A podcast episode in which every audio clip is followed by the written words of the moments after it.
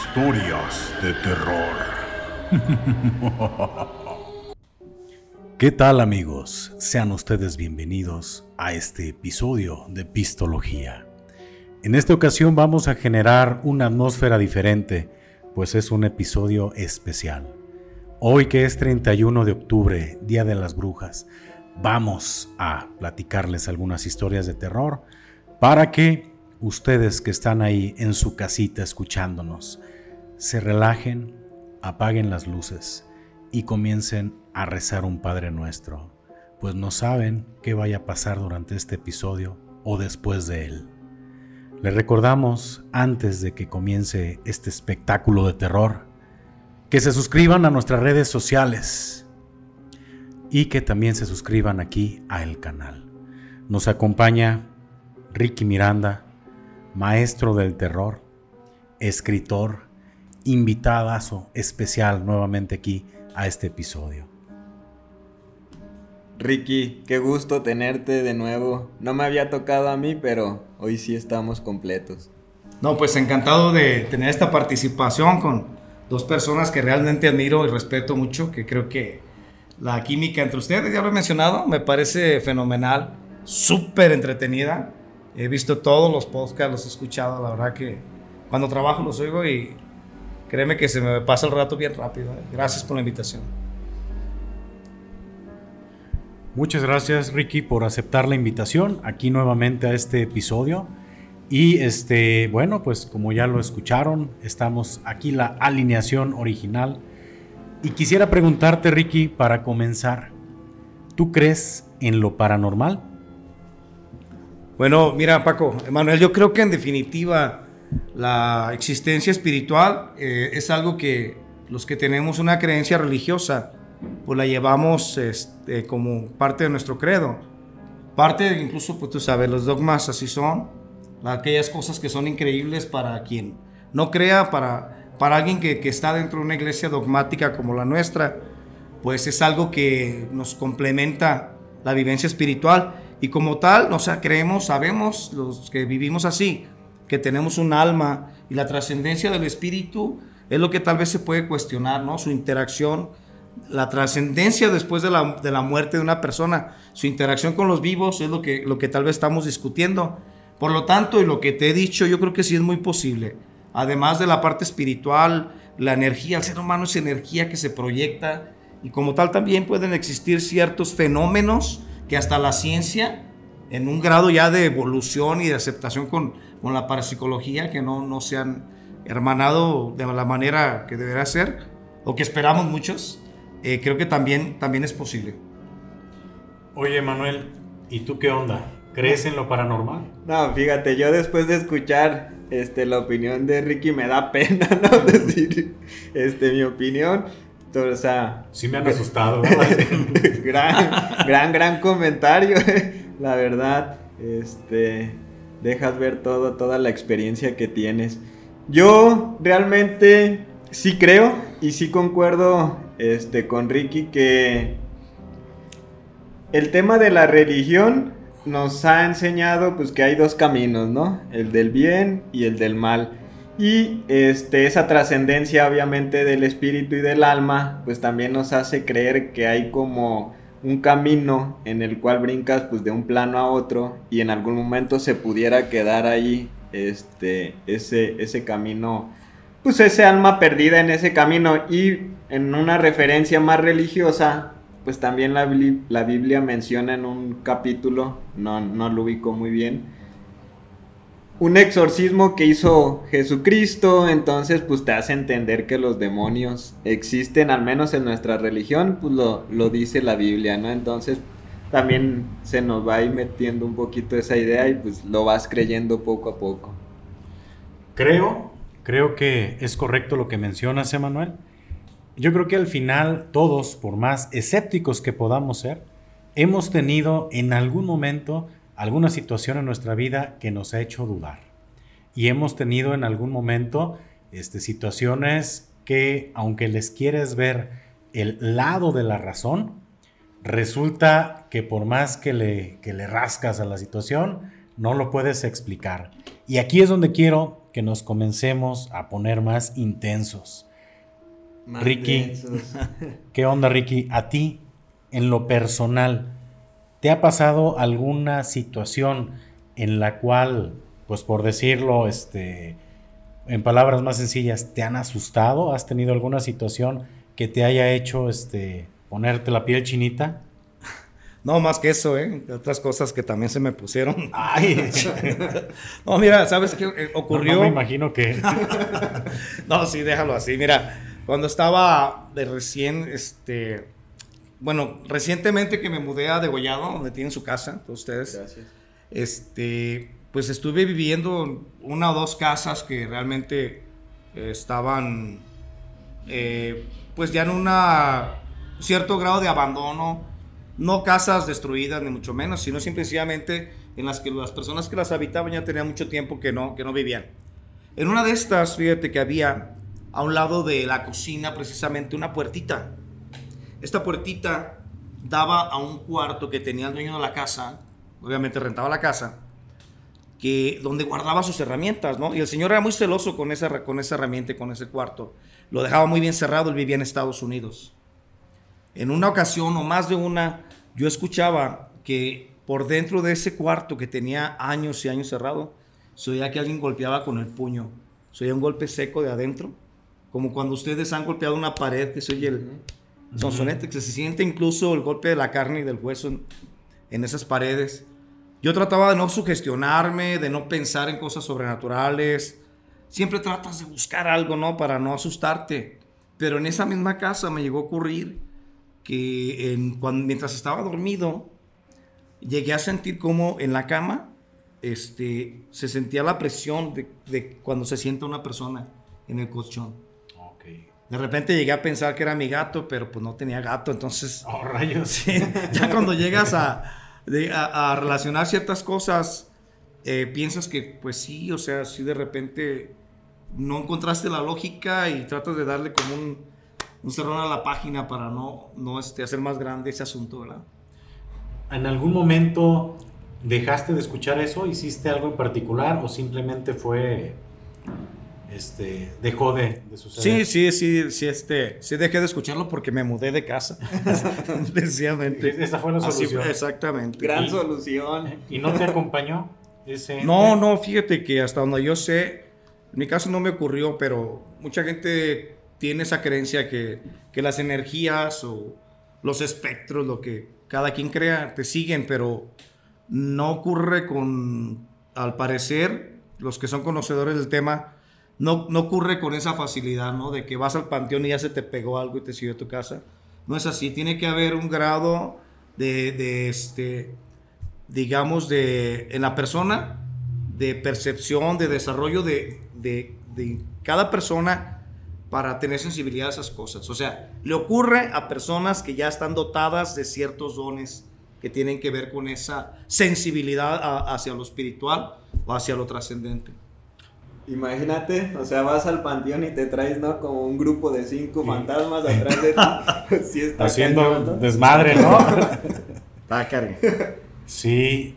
Entonces tú tuviste que cambiar. ¿Tú te consideras, Ricky, una persona con esa sensibilidad ante esas vibras o crees que este o, no es tanto esa percepción? Yo no tengo el don. He conocido muchas personas que me han platicado de sus vivencias y créeme que, que aquellos que tienen esa sensibilidad, como lo mencioné, eh, les cuesta mucho trabajo adaptarse a esa forma de vida porque las manifestaciones tanto pueden ser amigables como no tanto a veces, ¿no? Y como pasó los que vimos la película del sexto sentido, ¿no? Que el niño tiene que... O sea, la misión de, en este caso, del, del psicólogo, que es Bruce Willis, que después sabemos que también es un fantasma, la misión de él Señora, si no la habían visto... Y el spoiler. De... bueno, ya es bien vieja la película. Años, si, no, la, habían visto, ¿qué estaban haciendo?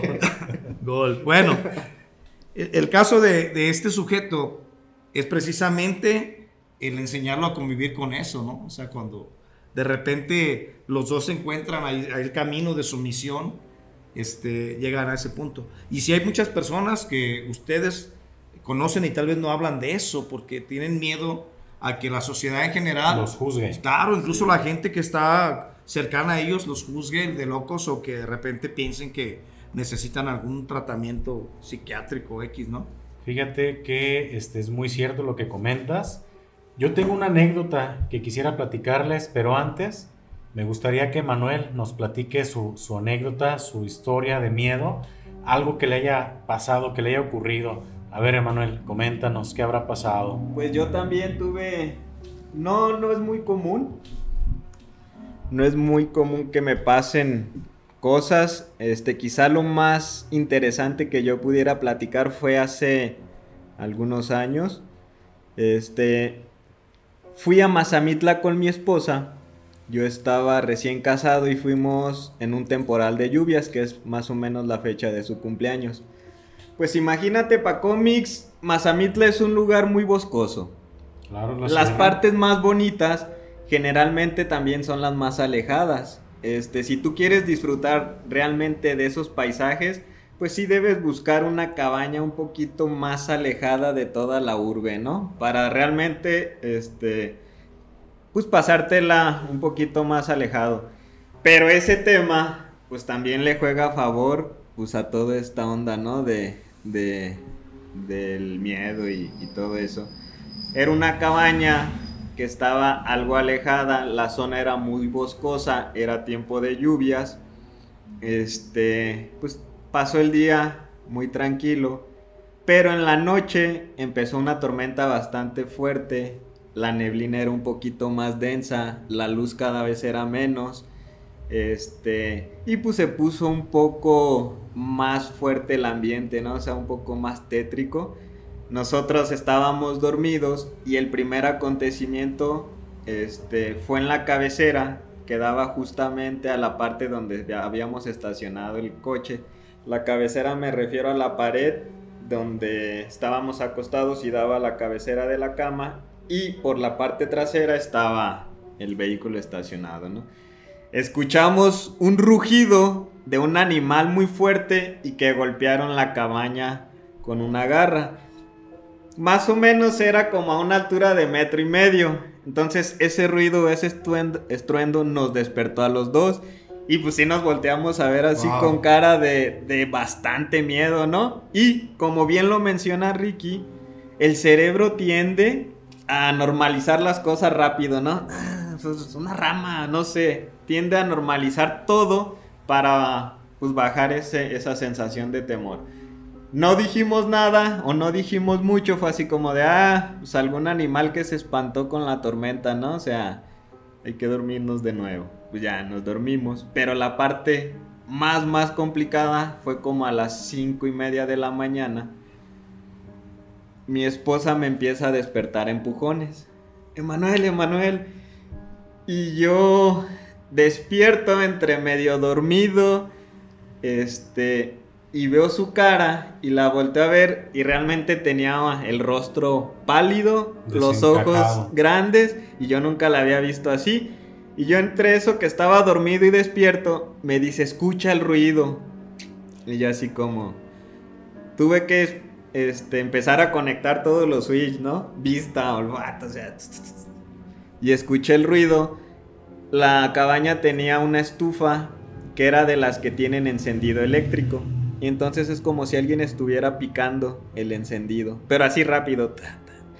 Entonces estaba separado pues, la habitación de, esa zona, había que abrir la puerta, prendo la luz, abro la puerta y lo único que tenía de luz era este, el túnel que sale del cuarto hacia esa zona, ¿no?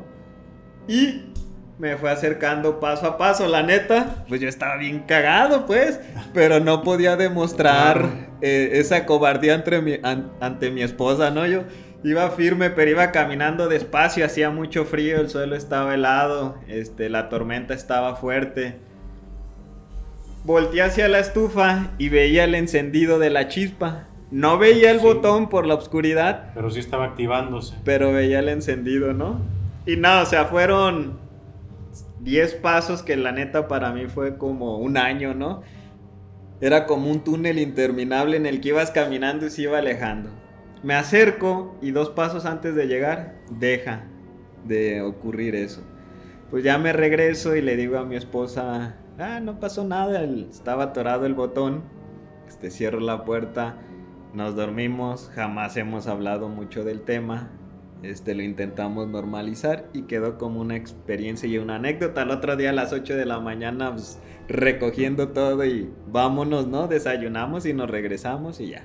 Pero esa fue como esa pequeña anécdota. De ahí en más sí creo que nunca me ha pasado nada. O sea, Mazamitla pues sí es un lugar boscoso hasta cierto punto. Pues no sabemos qué tipo de personas, comunidades hayan vivido antes ahí de que se hiciera este pueblo mágico. Entonces, pues sí creo Quizás que... la magia está en... No, no en el pueblo, sino en otras cosas, ¿no? De repente me, me pongo a pensar, ¿no? Que yo, por ejemplo, a mí me encantaba el campismo bueno, me sigue gustando mucho, ahorita ya no es tan accesible. Pero pues cuando vi la película La Bruja de Blair, sí me... De repente me cambió la percepción de los bosques, todo este rollo, lo que antes me parecía como romántico, se me empezó a hacer tétrico, ¿no? Y, ahorita que escuchando tu anécdota me pongo a pensar que, por ejemplo, eh, algo que está tomando, retomando vigencia, es la figura del nahual. Mucha gente tiene la idea que un nahual es algo parecido a un hombre lobo, ¿no? Pero nada que ver, es un, digamos, este, en la tradición eh, mexica, que es donde más fuertemente se arraigó esta, este mito, si tú quieres, es, eh, se denomina Nahual como un ser protector, como un ser protector creado por los dioses para eso, ¿no? dotado de ciertas cualidades, pero en lo que sí está este, muy conocido como tal es que es como si el Nahual tuviera un tótem y, ese top ten hace que se convierta en un animal con determinadas características. Por ejemplo, el jaguar, ¿no? Que es muy común. Entonces, hay quien todavía crees. Yo me, yo me lo imaginé, ¿no? Cuando pues es posible. lo que sentiste ahí, me imaginaba un nahual, ¿no? Que si fueran a Estados Unidos pensarían que era el Bigfoot o algo así. sí, allá, allá su, su, pues, este, su críptido favorito, ¿no? Que el nahual no es un críptido. No, no sabes, Emanuel. Si, si tuviste por ahí algún tipo, ¿no? De acercamiento y pues es que realmente lo menos que intentas, la verdad, es descubrir lo que está pasando. O sea, ah, quieres normalizarlo y decir, no está pasando nada, este, es algo común y, te bloqueas, ¿no? Hasta cierto punto y creo que eso ayuda un poquito también a, al tema de mantenerte más, más sereno. Sí, fíjate, referente a, que, a lo que mencionaba hace un ratito Ricky, de esas personas que de repente tienen esa sensibilidad ante las energías, eh, resulta, y es que es algo que a mí se me hace muy curioso, que de repente no lo platico mucho precisamente por esa situación, porque no sabes la gente cómo lo vaya a tomar.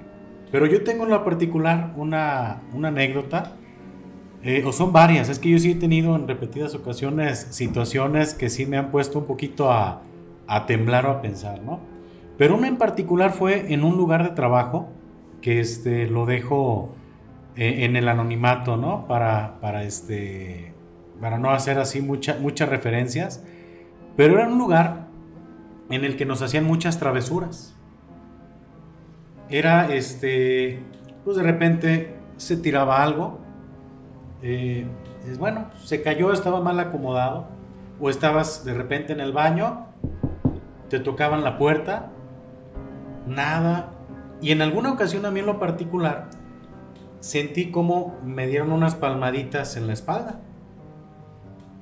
Volteé, no había nadie, ¿no? En ese lugar. Pues ya era la plática y nadie se atrevía a decir, porque a todos les había pasado algo en algún momento. Y ya fue, oye, ¿qué onda? No, pues es que a mí me pasó esto. Ok, no, pues a mí esto. A mí me pasó lo otro. Ok, me tocaron la puerta. Es más, hubo quien sintió que le hablaron por su nombre y no había nadie, ¿no? Yo comencé a, pues no sé si a jugar o a sentirme aquí como el, este, la persona que tenía como una habilidad para identificar qué rollo y comencé a caminar hasta cierta parte de un lugar, un jardín y en serio, ahora sí, gente que nos está viendo, discúlpenme si van a pensar que este, anda ya, anda loqueando mucho el Pacomics. Pero. Le hizo daño el café. El café está muy estimulante, ¿no? Pero resulta que en cierta parte sentí muy pesado la, la vibra. Y yo sí dije, aquí en este punto Yo, para empezar, sentí yo que la vibra era positiva, era travesura, no era una vibra de maldad. Dije, aquí hay un niño sepultado. No, hombre, pues la gente que estaba ahí, no, estás loco, Paco, cállate, y no, no, no, vámonos a seguir trabajando. El problema, ¿cuál fue? Cuando yo digo eso, a la hora de la salida del, trabajo, yo sentí que traía ya ese peso, o sea, ese, esa vibra, esa situación yo la sentía y dije, por andar este, de, o sea, descubriendo esas cosas, llegué a mi casa, estaba solo esa, esa noche. Y sí, sí parece narración como, como premeditada, pero realmente ocurrió. Llego este, a mi casa, estaba todo solo. Yo sentía perfectamente porque traía esa vibra. Y sí, como comentaba, yo sentí que sí me acompañó. Cuando estoy ahí en, en casa, ya pues no hay ruido, estoy solo. En el último cuarto, porque era una casa como profunda, estaban los juguetes de mis hijos. Y había un juguete en especial que solamente se activaba cuando, este, cuando lo movías. Yo estoy en una recámara, yo ya me sentía nervioso, me sentía preocupado, sabía que algo no andaba muy bien y para aderezar el momento, ese juguete empezó a hacer ruido. Dije, me hizo más sentido. Llegaste a los juguetes. No llegaste a otra cosa, llegaste a jugar. Para, y, en serio lo digo y se me pone a mí la piel chinita. O sea, realmente sí. Porque tomé el valor de acercarme. Dije, es que esto no puede estar pasando, esto no puede ser real. Dije, algo, se ha de haber movido por alguna situación el juguete estaba apagado. O sea, ni siquiera estaba con el interruptor de encendido. Allí, pues lo que hice fue dejar el juguete, me retiré y al día siguiente, en serio, suena raro, le hice la invitación. Vente, vámonos de regreso a tu lugar. Nos vamos, lo hablo en plural, suena raro. y en el punto donde yo dije que estaba, le dije, ¿sabes qué? Aquí quédate automáticamente esa vibra pesada descendió y no ocurrió nada más.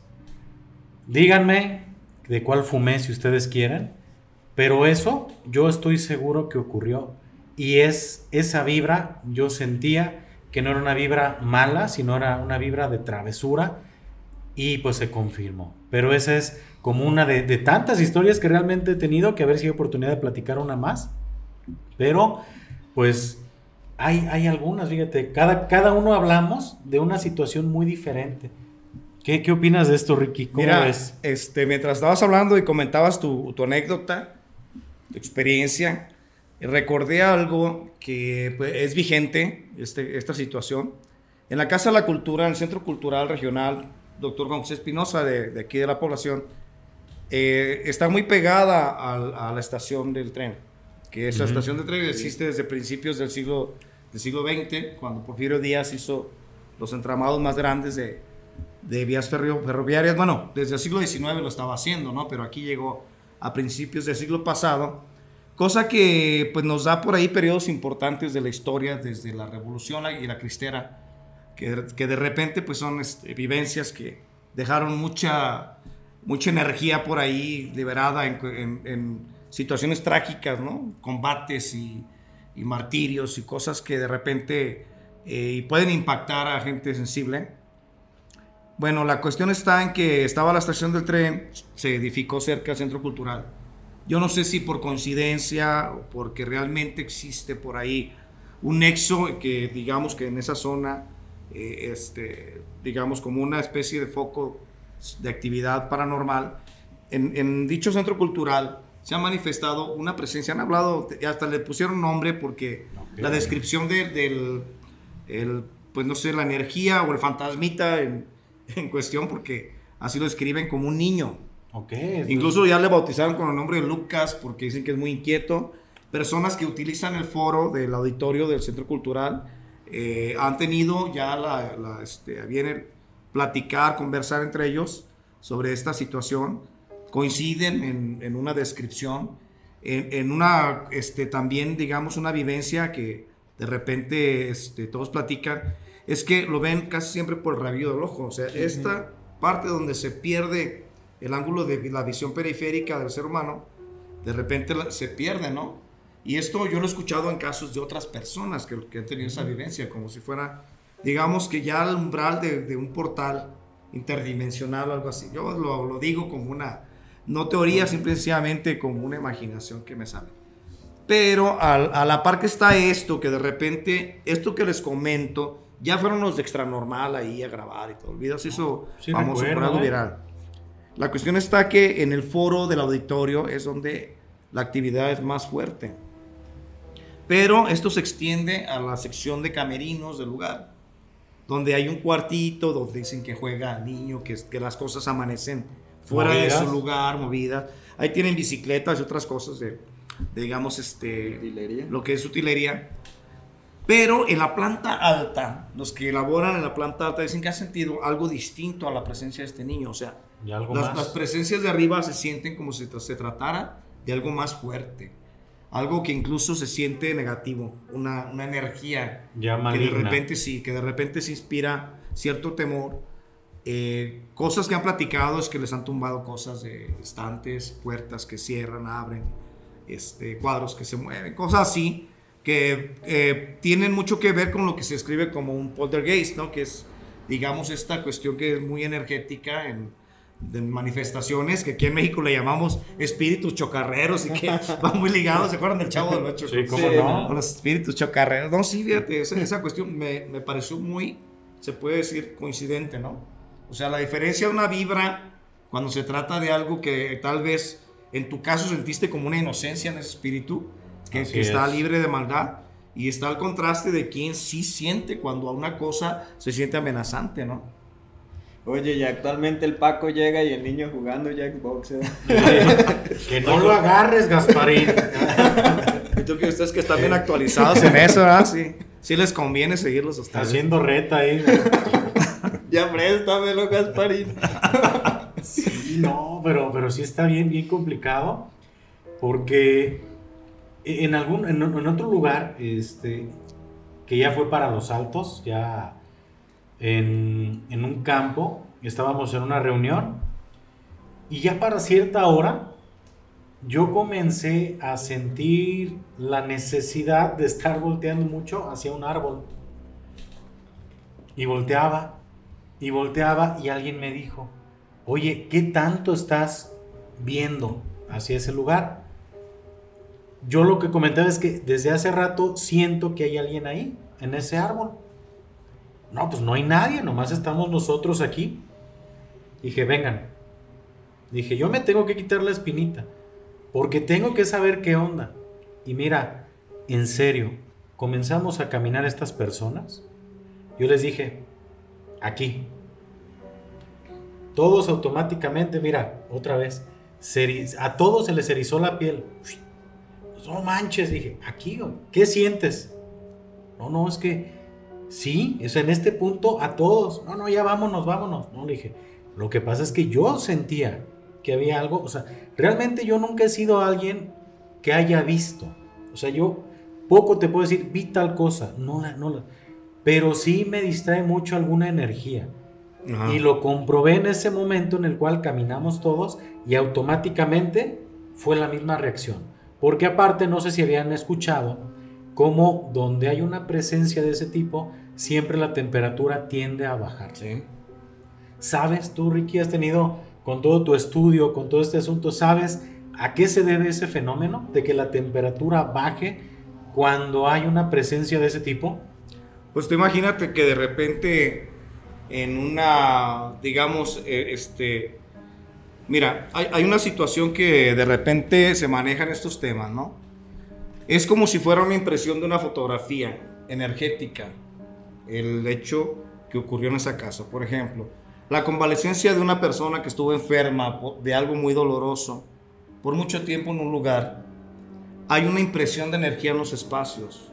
Y de repente esto puede ser positivo, negativo, dependiendo del acontecimiento.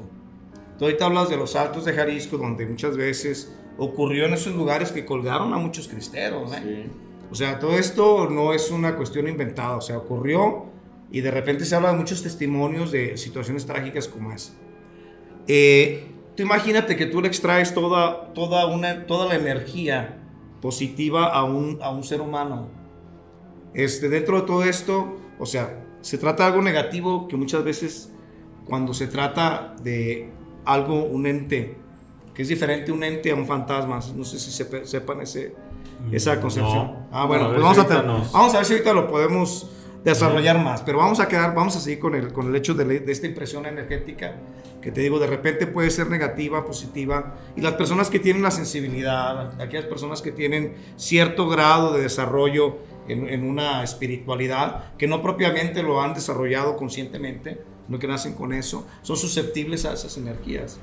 Yo lo, yo lo pienso así, sin ser una ciencia que completamente esté, esté, esté comprobada, pues hay, hay este, ese tipo de situaciones que se alimentan de, de, de, las energías de los vivos, ¿no?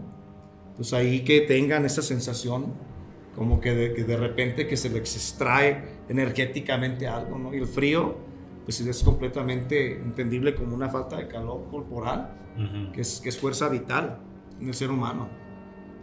Sí, fíjate, porque ese es un, un fenómeno que, que yo al menos he experimentado en las ocasiones en las que he tenido estas situaciones que, bueno, probablemente tienen su explicación lógica, ¿no?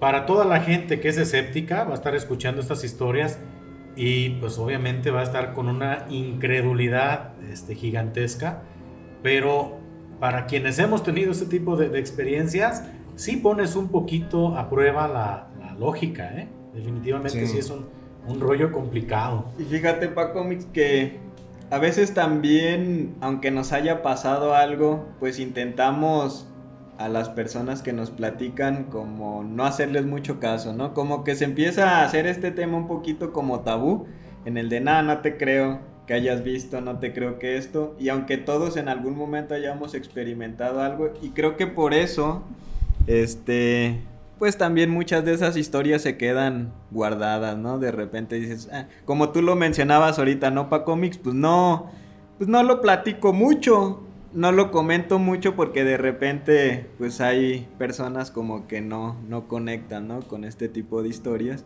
Y a veces es por un tema de, pues no te creo, ¿no? Y eso también no hace que todas estas cosas se queden guardadas. Si me permiten, hay un caso, bueno, déjate cuento algo rapidísimo. Hace ratito estaba en el Centro Cultural, precisamente me correspondió dar clases. Estaba en la dirección ahí platicando con la gente administrativa, todo este rollo, preparando mi clase. Y tuve que ir precisamente a ese lugar en los vestidores donde te digo que ocurren estas cosas. El lugar estaba vacío, ahí hay poca actividad normalmente hasta que no, no se necesitan los espacios. Y me metí, miran, sin pensar en toda esta situación que de repente cuando estás conviviendo con ciertos espacios, lo, lo vives con naturalidad del lugar, ¿no? Lo sientes como muy familiar. Pero al entrar yo a ese lugar, luego sentí el cambio de temperatura, eso que tú comentaste. O sea, sentí que se me pararon los pelos. Yo sentí que era una situación de humedad del lugar, no sé, el abandono, lo que tú quieras. Pero se siente distinto, o sea, una percepción sensorial inmediata. Así inmediata tanto así que yo no quería estar tanto en ese espacio porque no lo sentía así como les digo, con esa familiaridad, esa comodidad, esa, este, este, ¿cómo se puede decir? Eh, como que no me sentí bien recibido en ese lugar. Pero les quería comentar un caso muy curioso que es, este ocurre, hasta la fecha se sigue, se sigue dando en España, en el Camino a Compostela, es un lugar de peregrinación en España que es famosísimo, el lugar por donde caminó el apóstol Santiago, se hace por ahí una, una peregrinación anual. Es un lugar que convoca miles y miles de, de personas. Y en ese lugar hay un acontecimiento que ocurre que mucha gente lo ha testificado, se le llama la Santa Compaña. O sea, es una aparición de luces que se ven en procesión. Y lo ha visto mucha gente desde niños, adultos, todo, todo tipo de, de, personas creyentes y no creyentes, ¿no? Este fenómeno es tan conocido, pues, que de repente ya se vuelve como algo casi hasta tradicional el ver esas lucecitas caminando en la noche por, la, por el camino de, de Compostela. A lo que voy es que de repente, fíjate, el ser humano llega a un momento en que hay cosas que lo dejan de sorprender. Deja de tener la capacidad de, de, de dejarse sorprender por las situaciones que ocurren nuestro, en nuestro andar, en nuestro mundo, que ya, ya, no, ya no hay cosa a que los que no son creyentes les pongas de evidencia que lo puedan creer. ¿Sí me voy a entender? O sea, pueden tener en sus narices aquello y cuando no hay una disposición del ser humano, apertura mental a estas cosas, no hay modo de convencerlos. Pero más allá de eso, yo siento que hay, te digo, no sé si gracias a Dios, que de repente propicio de permita estas cosas, o que el ser humano está siempre en una búsqueda incansable de algo que lo motive, que le dé esa sazón a su vida y que esté este, experimentando, buscando cosas en libros, en, ahorita en el YouTube que es mucho más este, accesible, para que de repente es esta monotonía del materialismo se rompa con algo que lo sorprenda, ¿no? Y por eso es que dentro de la New Age está muy en boga el, ocultismo, la búsqueda de, de, disciplinas espirituales. Fíjate que este, todo esto que comentas, pues te das cuenta cómo eh, esta situación de lo paranormal tiene miles y miles de ramas, ¿no? Diferentes y unas que van desde lo positivo hasta lo más maligno. Fíjate que en el episodio anterior en el que estuviste aquí acompañándonos, Ricky, habíamos hablado de un grupo en el que tú eres administrador y creador, que es este, que está por ahí en Facebook. Y este, pues bueno, se seleccionaron tres historias. Tres historias que vamos a leer cada uno, bueno, uno cada, una historia cada uno, para que este, escuchen y que también sepan que las pueden encontrar ahí en ese grupo precisamente. Se seleccionaron como una de las mejores, de las top, y pues esperemos, público que nos están escuchando en este momento o viendo aquí por YouTube, que disfruten estos relatos. No sé, Manuel, no sé si gustas comenzar con, el relato que, que tienes. Muy bien. Voy a empezar. La historia se llama Una anécdota espeluznante. El autor es, pues aquí, Ricky Miranda. Voy a ver si me sale este, bien, bien narrada y, chido, ¿no? Espero no fallarle ahí. Recuerdo aquella tarde que me citaron mis amigos Tito y Gustavo en la casa del último sin decirme para qué. Acudí y al verlos les pregunté cuál era el asunto a lo que Gustavo me contestó. Entra, güey, no digas nada. Luego nos dirigimos a un cuarto en la azotea donde la familia de Gustavo guardaba cosas viejas que ya no usaban. Acto seguido, Tito sacó de una bolsa de lona una tabla con diferentes caracteres que inmediatamente reconocí como la, la Ouija y les dije, no mamen, yo no pienso jugar esa cosa. Gustavo me contestó, si tienes miedo, solo Tito y yo jugaremos, pero no vayas a decir nada. Éramos tres adolescentes de secundaria y seguro nuestros padres no aprobarían el atrevimiento de jugar con poderes desconocidos. Con algo de curiosidad me senté a ver lo que hacía aquel par de amigos y compañeros de andanzas. Gustavo, que era el más extrovertido, prendió una vela que puso en un improvisado calendabro que no era más que una botella de vidrio. Acto seguido los dos pusieron sus dedos ligeramente en el indicador y de modo que no hubiera presión y que se pudiera mover libremente, Gustavo de nuevo tomó la iniciativa haciendo una invocación a algún espíritu del bien o del mal para que se manifestara. El indicador se comenzó a mover mientras mis amigos se encontraban asombrados asegurando que no eran ellos quienes provocaban ese movimiento. El indicador constantemente giraba al tiempo que mis compañeros le hacían preguntas. Reiteradamente la punta del indicador se colocaba en la palabra no. Era claro que quien movía la pieza en el tablero no quería hacer contacto. Acto seguido le preguntaron que cuál era la condición para empezar el juego a lo que con velocidad el cursor deletreó Manuel. Ese era yo. Esa cosa quería que yo fuera el medio para comunicarse.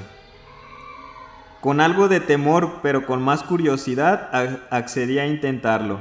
Yo solo puse mis dedos en la ouija, en la aguja, perdón, y le pregunté si me quería decir algo y deletreó quiero hablar sobre mi manera de amar a los hombres. Eso nos llenó de expectativa y temor a la vez. El indicador siguió escribiendo toda la tarde. Decía ser el espíritu de una prostituta francesa de nombre Aramis y que divertía a los soldados en las campañas imperialistas de África. Que había sido una vida que había sido en vida una mujer llena de deseos, bella que despertaba pasión entre los hombres y que por esa razón fue víctima de asesinato en manos de un amante celoso. Era tan buena la historia que no nos importó que se hiciera de noche. Por último, Gustavo le preguntó si así haría presente de alguna manera más aterradora y esta pregunta contestó Gustavo y Tito, no. Luego comenzó a soplar un viento de afuera que sacudía la cortina que cubría la ventana del cuarto y apagó la vela dejando todo en, lo más, en la más completa oscuridad. Yo solté la tabla y salí corriendo de ese lugar muy asustado, escuchando las carcajadas de mis amigos que aún no daban credibilidad a lo que había pasado. Salí muy enojado sin despedirme de ese par de pendejos y me dirigí a mi casa. Hacía frío y me cubrí lo más que pude con el cuello de mi chamarra mientras veía las calles solas apenas iluminadas por los faroles mecidos por el fuerte viento. Llegué hasta mi casa y abrí la puerta con mi llave pues mi madre no escuchaba mis toquidos. Mi padre hacía tiempo que se había ido de la casa con otra mujer y mi madre y yo éramos solos en la vida. Entré a la casa y llamé a gritos a mi madre. Mamá, mamá, ¿dónde estás? Aquí estoy, Manuel, en la sala, me respondió. entré a la sala donde solo había una lámpara encendida en un rincón y ahí estaba mi madre sentada de espaldas en un sillón, peinando su cabello con un cepillo. ¿Quieres cenar? me preguntó. Ahí te dejé un guiso en la cocina, me decía mientras seguía desenredando su cabello. No traigo hambre, voy a ver la tele a mi cuarto, le respondí mientras me dirigía a mi recámara pensando que no recordaba que no recordaba que mi madre tuviera el cabello tan largo. Me recosté en mi cama cuando escuché sonar mi teléfono con una llamada entrando. Era mi madre. Me dijo, hijo, tuve que salir a cobrar un dinero a casa de mi comadre, pero ahí te dejé la cena en tu topper en la cocina. En un rato más llego. Me quedé frío sin decir nada. Mi mente estaba en estado de shock Luego reaccioné y corrí a cerrar la puerta de mi cuarto mientras escuchaba unos pasos subiendo la escalera que daba a la segunda planta donde yo me encontraba aterrorizado. Me metí bajo de la cama y estaba sudando frío y los ojos muy abiertos por el pánico. De pronto escuché que llamaban a mi puerta y una voz distinta a la, a la de mi mamá que decía, Hijo, hijito, baja que se va a enfriar tu cena. Yo me puse a rezar un Padre Nuestro, pues no sabía qué hacer, ni siquiera me atreví a buscar mi celular que había dejado tirado junto a la puerta. Vete de aquí, váyanse por favor, le dije llorando. Como tú quieras, me respondió, ya sabes dónde buscarme si quieres platicar conmigo. Luego escuché las pisadas que bajaban la escalera, me quedé petrificado bajo la cama con un frío insoportable, de repente escuché que se abría una puerta. Manuel, ya llegué, espero que hayas cenado. Era mi madre, corrí a buscarla y, la abracé con desesperación. Le conté todo lo ocurrido. Al día siguiente fuimos a ver al padre José a la iglesia quien me confesó y me dio unos salmos a rezar y un buen jalón de orejas. Nunca volví a jugar la, la Ouija. Ok, quiero hacer un comentario. Para empezar, bueno, la historia está excelente fue este, redactada por ti, ¿verdad? Sí, son adaptaciones de, de, lo que la gente me platica. Me mandan a, gente que no quiere ni, digamos, este, que se haga público su, su, imagen, su nombre. Mandan las historias y yo las adapto según lo que yo creo que de repente este, dice la persona, pero pues lo tenemos que estructurar para que se pueda presentar, ¿verdad? Lo, lo que quiero comentar en este momento es que las historias las seleccionamos, pero realmente no habíamos tenido, tenido una lectura previa. Y a mí se me hace muy de mucha coincidencia que precisamente el personaje, digo aquí es Emanuel, pero la similitud con el nombre del personaje principal, aquí con el del caballero, a mí sí me, sí me hace curioso. Realmente, y es en serio, no las estuvimos. No. Este, digamos que fue tú lees esta, tú lees esta y tú lees esta. Fue una gran coincidencia. Hace un momento les hablé de un árbol y van a escuchar cuál es la historia que a mí me va a tocar leer. Por lo que digo, no lo sé. Los astros se alinean, las energías para que les platiquemos esto. Pero pues continuamos aquí con el maestro Ricardo Miranda que nos va a hacer este, el favor de leernos su historia. Esta historia se titula Las criaturas de la noche. También es una adaptación, esperemos que les guste. A veces llevar una vida social agitada tiene sus riesgos. Aquel día fui invitado a una reunión con algunos amigos de la compañía donde trabajo. El lugar del evento se encuentra en una casa de campo en las afueras de la ciudad. Para llegar hay que recorrer algunas brechas de empedrado y terracería. Todo transcurrió en un ambiente muy ameno. La mayoría de los asistentes se quedarían a dormir en la casa de campo. Era sábado y el día siguiente proseguirían con la fiesta haciendo un asado. Ya era medianoche y apuré mi regreso, esperando llegar a mi casa antes de la una de la madrugada. Tal vez iba muy distraído pensando en una hermosa joven que conocí en la reunión, con la que intercambié números telefónicos porque de repente me encontré en una brecha que me pareció desconocida. Saqué mi móvil para ver la ubicación por medio de mi aplicación de localización, pero no había señal. Decidido a regresar por donde vine, di la vuelta a mi automóvil con la decisión de poner más atención y así encontrar mi camino de regreso.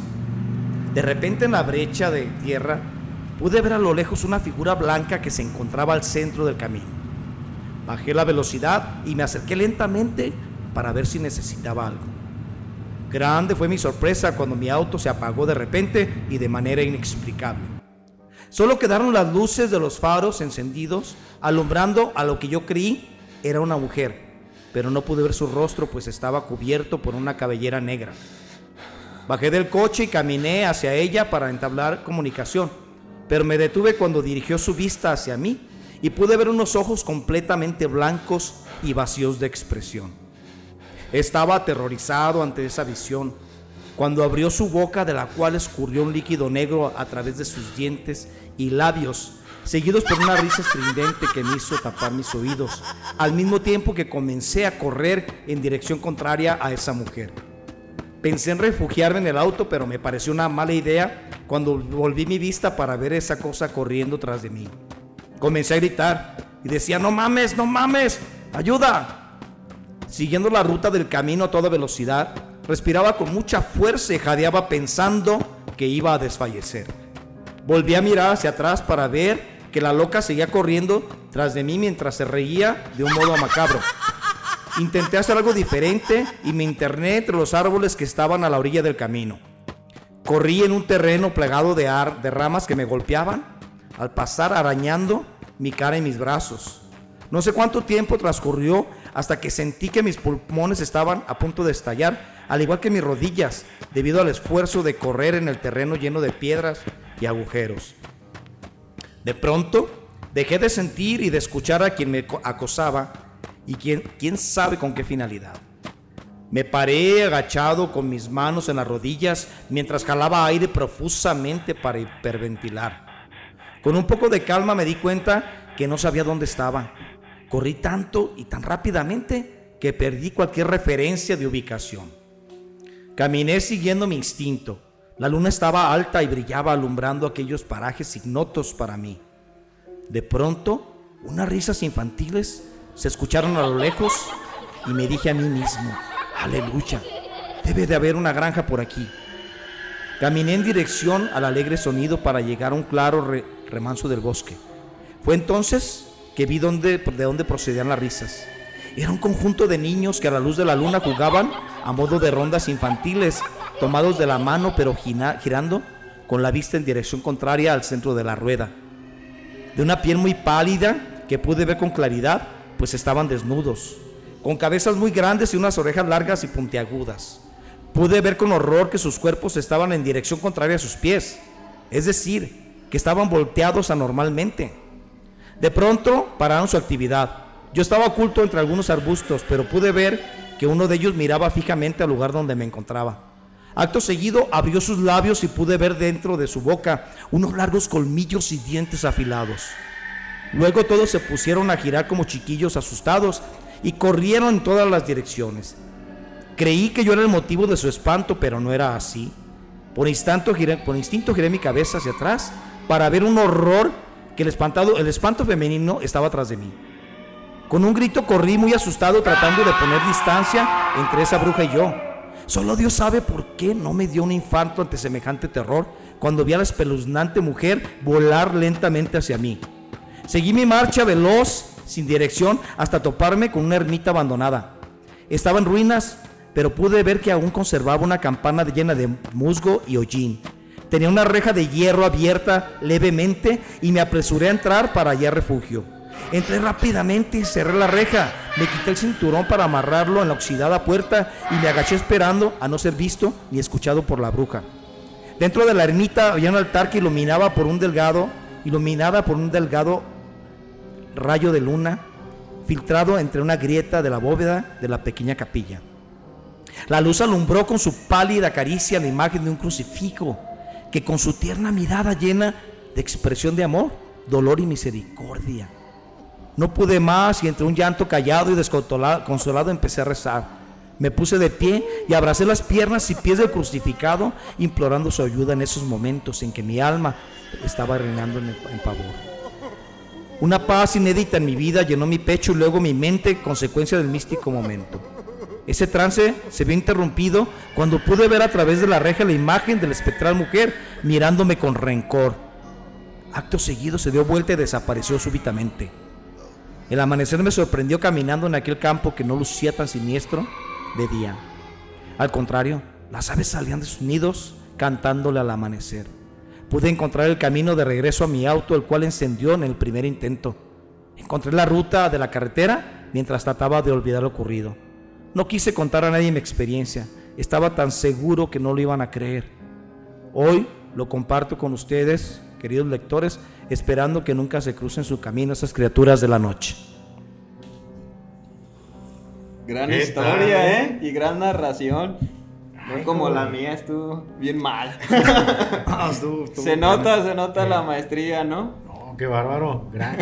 También esa historia fue este, redactada por... Sí, sí, este, pasa lo que ha ocurrido con muchas adaptaciones que de repente, por un decir, este, eh, nos toca pues a las personas que, tenemos esta, digamos, afición por, recibirlas, de hacer la, historia, estructurarla, ¿no? La cuestión que tiene que ver más con la, ya puramente eh, con la redacción y el complemento, pero, pero son de gentes que de repente lo, les ocurrió, no te digo gente mexicana, gente que de otros países nos comparte sus historias, porque esto tiene mucha propagación en España y en Latinoamérica principalmente, en Sudamérica también, Centroamérica. Excelente, pues muy, muy profunda, este, de muy buena atmósfera esta, esta historia que nos acabas de, de platicar. y bueno, pues me toca mi turno y nuevamente lo comento. De manera coincidencial, me toca a mí la historia de El árbol del ahorcado. Puedo hacer un paréntesis, Paco, antes de que empieces, y esto lo digo porque esta historia tiene todavía más, ah, se puede decir, eh, eh, para, mí, para mí más significado porque esa es una evidencia que a mí me pasó. O sea, yo no lo viví, el, no fui el protagonista, pero estuve involucrado de alguna manera, digamos, colateral a ese relato. Es que lo dejo para que tú, lo, tú lo leas. Pues con, este, con este contexto, gente, vean que no necesariamente lo paranormal puede ser falso. Yo creo que hay que abrir un poquito más la mente a ser más, este, a percibir más este tipo de situaciones. Vamos a ver qué nos dice esta, esta historia, que es una historia real. El árbol del ahorcado. Corría el año de 1970. Yo tenía ocho años y mi entusiasmo porque llegara el fin de semana se hacía latente conforme pasaban los días y se acercaba el viernes. Ese día era común el ir a pasar también el sábado y domingo a la hacienda de la mata, donde mi abuelo era caporal y se encargaba de administrar la producción de la hacienda y el pago de los trabajadores llamados jornaleros. Mis abuelos vivían en el casco de la citada hacienda junto a mi tío Antonio y mi tía Silvia, que eran los hijos menores y hermanos de mi madre. Todo era algarabía en ese lugar. Recuerdo escuchar a mi abuelo temprano cortar la leña con el hacha y a mi abuela torteando las tortillas de maíz para el desayuno. Entre juegos, labores y risas transcurría el día. Pero yo prefería la llegada de la noche. Se acostumbraba que el, que el portal de la casa grande fuera el punto de reunión de los jornaleros que asistían puntuales a tomar una cerveza, un refresco o un café de olla en la pequeña tienda que tenía mi abuela en ese lugar. Era un momento mágico. Los campesinos hablaban de sus anécdotas del día y a veces contaban historias fantásticas o terroríficas de esa región. Yo escuchaba agazapado en un rincón y fascinado por esos relatos. Veía el mágico espectáculo de las luciérnagas que danzaban en sus bailes de cortejo nocturno. La noche en que se ubica esta narración era especialmente apacible. Serían casi las 10 y el corrillo de los campesinos estaba por terminar, pues era hora de ir a dormir para madrugar a la faena del día siguiente. La tertulia se vio interrumpida por el sonido del tropel de mi tío Antonio, que llegaba a toda velocidad en su caballo, el cual desmontó con torpeza para apresurarse a la entrada de la casa grande. Su aspecto era desconcertante para los que lo habían visto ser feliz aquella tarde montando en su alazán. Su piel de un tono amarillento y los ojos muy abiertos con la mirada ausente. Mi abuela, al verlo, corrió tras él sin decir palabra, Tuvo que atenderlo y preparar algún remedio para el aparente susto que se le podía notar a mi tío Antonio. Fue al día siguiente que mi abuela nos contó lo que había pasado, pues el protagonista de esta historia estaba encerrado en un cuarto sin ganas de hablar. Mi tío acudía puntualmente algunos días a un rancho cercano de nombre Los Cuates, donde se reunían con unos amigos a ensayar, pues tenían un grupo de música regional. Ese día iba retrasado y tomó otro camino alterno al acostumbrado. Dicho camino se encuentra en la ladera del Cerro del Proaño, famoso por sus épicas batallas en tiempos prehispánicos entre, soldados, entre los soldados coloniales y los nativos chichimecas. Hay muchas leyendas sobre ese lugar que me recuerdan al Moncayo de los relatos de Gustavo Adolfo Becker, pero esas las dejo para otra ocasión. Por el citado camino de, se encuentra un árbol de apariencia milenaria, un viejo sauce, donde en otros tiempos de dramas históricos llenos de episodios de violencia fueron colgados muchos guerrilleros de la llamada Guerra Cristera en México, 1926 a 1929. Transitaba mi tío esa vereda donde se decía era un punto de convocatoria de espectros y apariciones que bien podrían ser el fruto de las más aterradoras pesadillas. Trataba de pensar en cosas más agradables para no ser víctima del miedo y la sugestión. Al llegar al rancho vecino, departió con sus camaradas y se dispuso a regresar, pues ya era tarde. La luna brillaba con discreción, coqueteando con los arroyos y charcos donde reflejaba una melancólica y tenue luz. Los grillos le hacían honores a la noche con su intermitente chirrido. No se dio cuenta mi tío cuando llegó la encrucijada y tomó el camino equivocado. Advirtió su error cuando estaba cerca del árbol del ahorcado. Su caballo estaba inquieto y trató de acicalarlo para calmar sus briosos impulsos.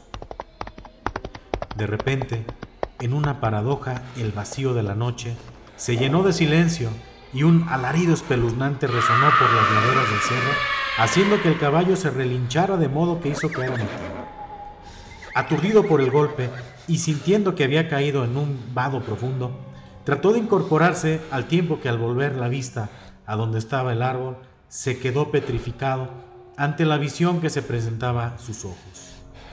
Una mujer enorme vestida de negro y encaje estaba frente a él mirándolo fijamente con los ojos sumidos e inyectados de furia y sangre.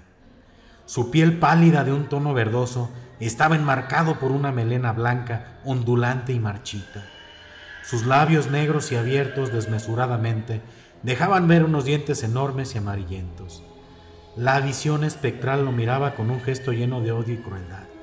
En ese momento pudo ver que la figura estaba suspendida en el aire a muchos centímetros del suelo.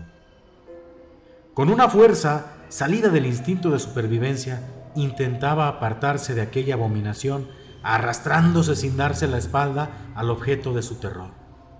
Logró incorporarse y en ese momento el espectro abrió aún más su boca para emitir un grito que le heló la sangre y lo hizo sentir que se le escapaba la vida como si se le absorbiera la fuerza vital. El grito hacía eco entre los peñascales y barrancos del cerro como si se reprodujera una y otra vez. Sintiendo que sería presa fácil de aquella amenaza de ultratumba, no atinaba a saber lo que le podría pasar al momento que el espectro largó unos brazos descarnados hacia él. El caballo no paraba de relinchar, pataleando con los, cuatro con los cuartos delanteros en dirección a la figura fantasmal, como queriendo ahuyentar al peligro en que se encontraba su amo. Mi tío aprovechó ese momento para incorporarse y tomar las bridas de su montura, para cabalgar frenéticamente sintiéndose perseguido por aquella cosa salida del averno. El caballo lo llevó por el camino correcto, pues mi, tía, mi tío tenía nublada la razón. El resto de la historia ya lo conocen. Sobra decir que fue una experiencia que me quedó grabada de por vida y a mi tío, sin ganas de volver al camino donde quedaron tirados su guitarra y su sombrero, como un tributo al lugar donde se encuentra el árbol del ahorcado. Wow. Qué bien. Caramba, qué, historia, ¿eh?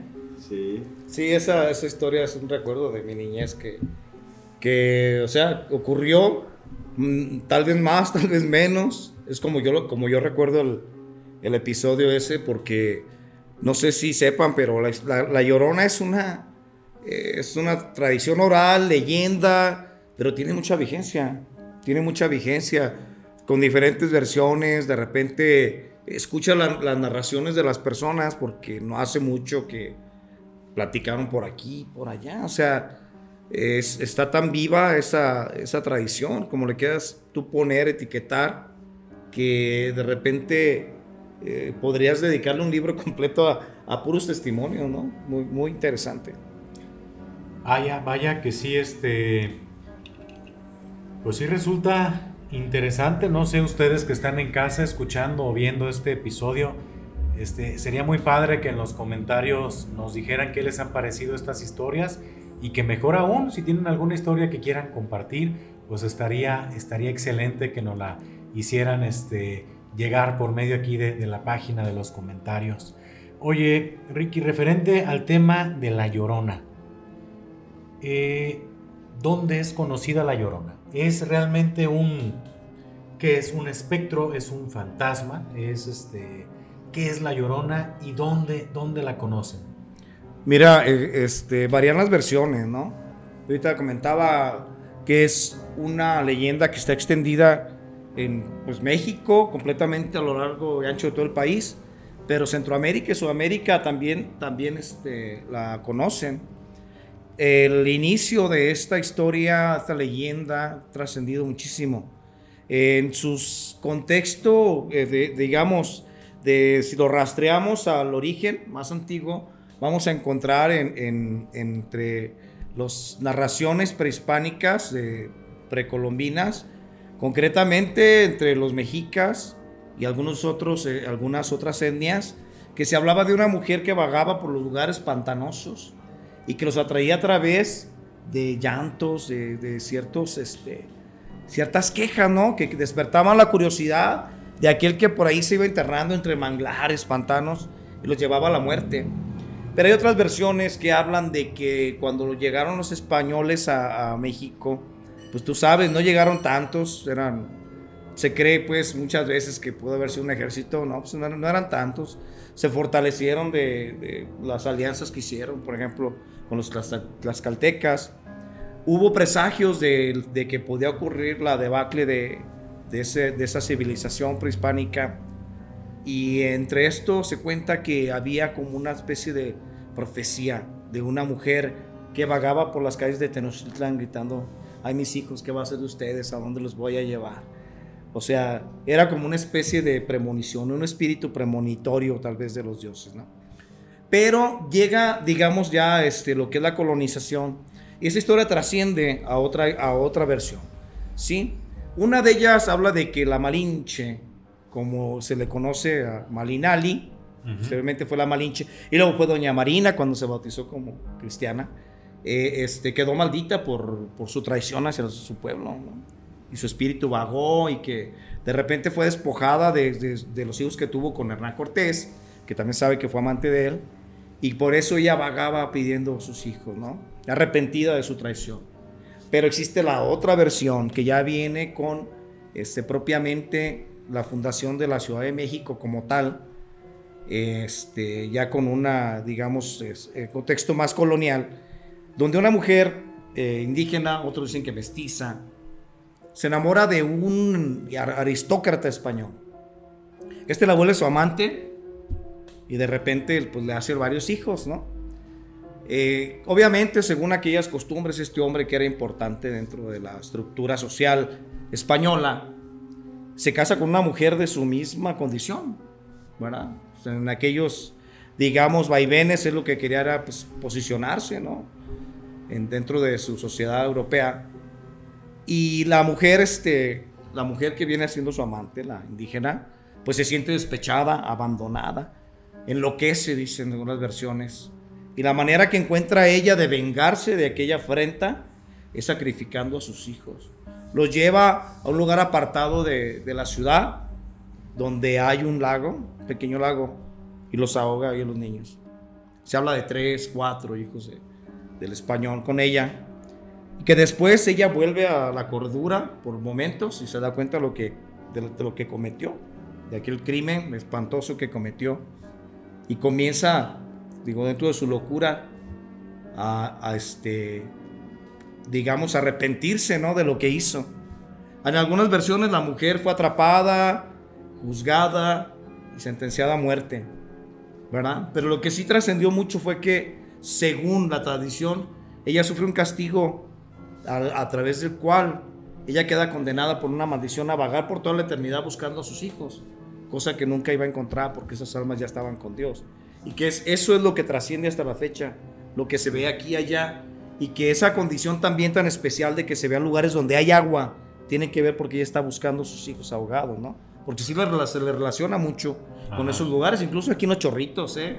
Se hablaba de que la llegaron a ver en los chorritos y en otros lugares de aquí. Sí, fíjate, Ricky, a mí me pasó de repente. Yo, fíjate, de niño vivía ahí por la Matamoros, este, de la escuela del jardín hacia arriba. Y esa, hay una parte de casas que da con el río. O sea, la, parte trasera de la casa da con el río y nada, para nosotros la leyenda era así de la llorona pasa por este río. y era así en los vecinos de pues aquí la hemos escuchado, ¿no? Y sí se contaba mucho la historia de que justamente era alguien que vagaba por los ríos, este, por los pantanos y como esa, esa onda. Y hace dos años, no recuerdo, fui también a Guanajuato y me tocó uno de los tours donde te llevan a ver la, este, los lugares representativos. Y fíjate que también supuestamente ahí tienen su leyenda, ¿no? De la Llorona. Incluso te llevan a la casa y te dicen, ah, pues aquí vivía. Y sí creo que era más bien una historia de la época colonial. Y si era la que comentaste tú, o sea, era una historia muy parecida donde decían era este, una indígena que este, fue amante de, no sé, o sea, de un español y, toda la historia, no, pero incluso te llevan a la casa y te dicen, ah, pues aquí vivía. Y, o sea, tiene creo que un chingo como de, de, de historias que se van relacionando siempre como al tema de los hijos, de que los ahogó y que por eso vaga por los ríos, ¿no? Pero aquí pues eso, eso era muy mencionado por, por ese río que pasaba por estas colonias. Fíjate que, bueno, no sé si aquí tengamos en, esta región algún espanto en particular, algo que sea local.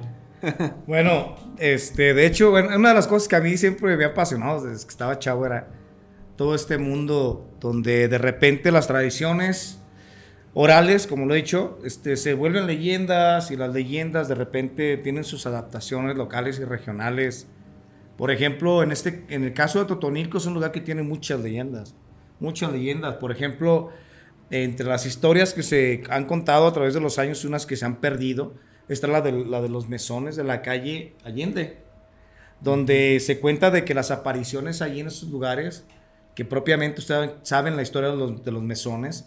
Estamos hablando de los lugares más antiguos de este pueblo que tiene casi que 500 años de fundación.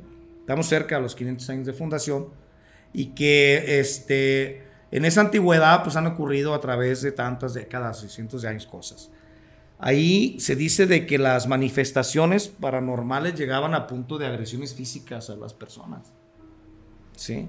Pero, te cuento, ¿no? No, no se queda ahí eh, las cosas que se platican. Aquí se habla sobre un jinete, una carreta que atraviesa las calles por las noches y se puede escuchar el galopar de, de ese jinete fantasma y que nunca lo han, nunca lo han podido ver físicamente. Y está la de, por ejemplo, la de Rentería, el fantasma de Ah, Rentería sí, esa sí en, la, en, la, este, en la cueva Ajá. en la cueva de Rentería, que está en la peña, de la peña colorada, cercana al río de los Sabinos. Está la, hay leyenda de la cueva Gedionda, cercano de ahí hay, hay unas cuevas. Así es. Ahí hay una leyenda de un chango que, que se aparece, que está bien interesante. Y ya no se diga la cantidad que hay del Cerro de Proaño. O sea, el Cerro de Proaño está lleno de, historias y leyendas fantásticas, fantasmales y de todo. Ahí se puede decir que es como, lo decía, como una especie de lugar de convergencia de energías y muchas cosas muy interesantes. Vaya que este, pues este ha sido un, episodio lleno de, historias, de miedo. No sé cómo, cómo lo escucharon o cómo lo vieron ustedes. La verdad para mí ha sido un gran episodio en el cual nos hemos salido un poquito del esquema que generalmente tenemos aquí en el, en el podcast y hemos este, tratado de ofrecerles en esta ocasión este episodio donde esperemos haber logrado esa atmósfera que buscábamos y que pues que se le hayan pasado también como nosotros en este en este episodio. Ricky, pues con esto estamos finalizando este episodio que lo bautizamos como Pistorias de terror. ¿Verdad? Genial. Para todos nuestros amigos Muy que chido. son pistólogos, pistólogas y pistólogues, este, espero que lo hayan, lo hayan realmente disfrutado, lo estuvimos planeando. Y hoy especialmente que es 31 de octubre, Día de las Brujas de Halloween, pues que tengan este, este episodio para que incluso para otras ocasiones puedan compartir estas historias que les comentamos este, en, en este episodio. Y bien, pues agradecerles muchísimo a todos este, que hayan llegado hasta este punto del, del podcast. Nos despedimos como siempre. Este, pues ahora sí con, Con cafecito. con cafecito en esta ocasión. Salud Saludcita, caballeros. y saludos. Y si no toman, pues tomen. Y si van a tomar, pues no manejen, porque se les puede aparecer algún ente a media carretera. Saludos. Hasta la próxima.